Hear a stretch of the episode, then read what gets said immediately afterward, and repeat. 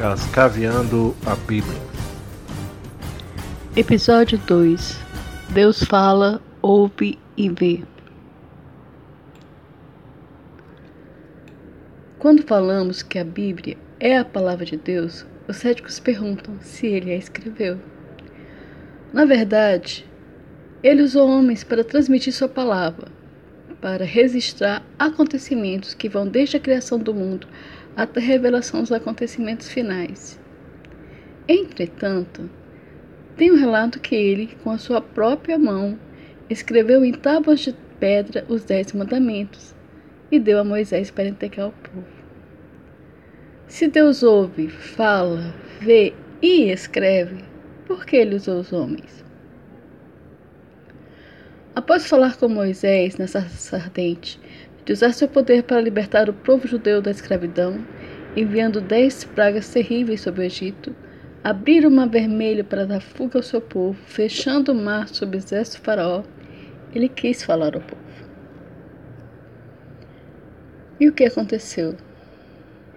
Depois de mandar o povo se purificar, deveriam ficar ao pé do monte Sinai, não subir nem tocar, pois o Senhor desceria no cume do monte no terceiro dia. Na manhã do terceiro dia, houve trovões e relâmpagos sobre o monte, e um forte som de buzina que estremeceu o povo. O monte Sinai todo tremia e fumegava, porque o Senhor desceu sobre ele em fogo, e uma espessa nuvem cobria o cume do monte. Moisés falava e Deus respondia em voz alta, e mandou Moisés subir junto com Arão os anciões.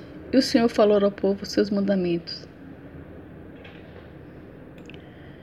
O povo, apavorado, ouvindo a potente voz do Senhor, no meio de trovões, relâmpagos, som de buzina, fumaça, o monte Sinai tremendo, afastaram-se e pediram a Moisés que falasse ele com o Senhor e transmitisse suas palavras que eles dariam ouvidos, mas que o Senhor não falasse com eles, para que não morressem.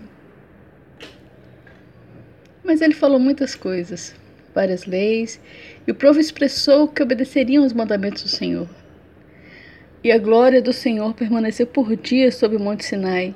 Inclusive, os setenta anciões que subiram com Moisés e Arão puderam contemplar o Deus de Israel, que tinha embaixo de seus pés uma obra de pedra de safira, como o parecer do céu em sua claridade. Após passar quarenta dias com o Senhor, Moisés ouviu instruções bem precisas do que ele deveria fazer, ensinar e registrar. Podemos supor que foi quando Moisés foi orientado a escrever os cinco primeiros livros, o Pentateuco. Pois é, foi assim que o Senhor passou a usar homens e mulheres escolhidos para transmitir suas palavras.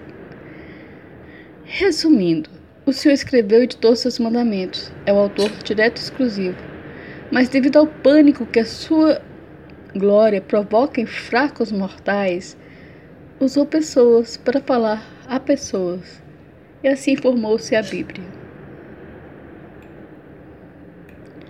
E como comprovar a autenticidade do que está escrito? Se existe comprovação histórica dos acontecimentos registrados?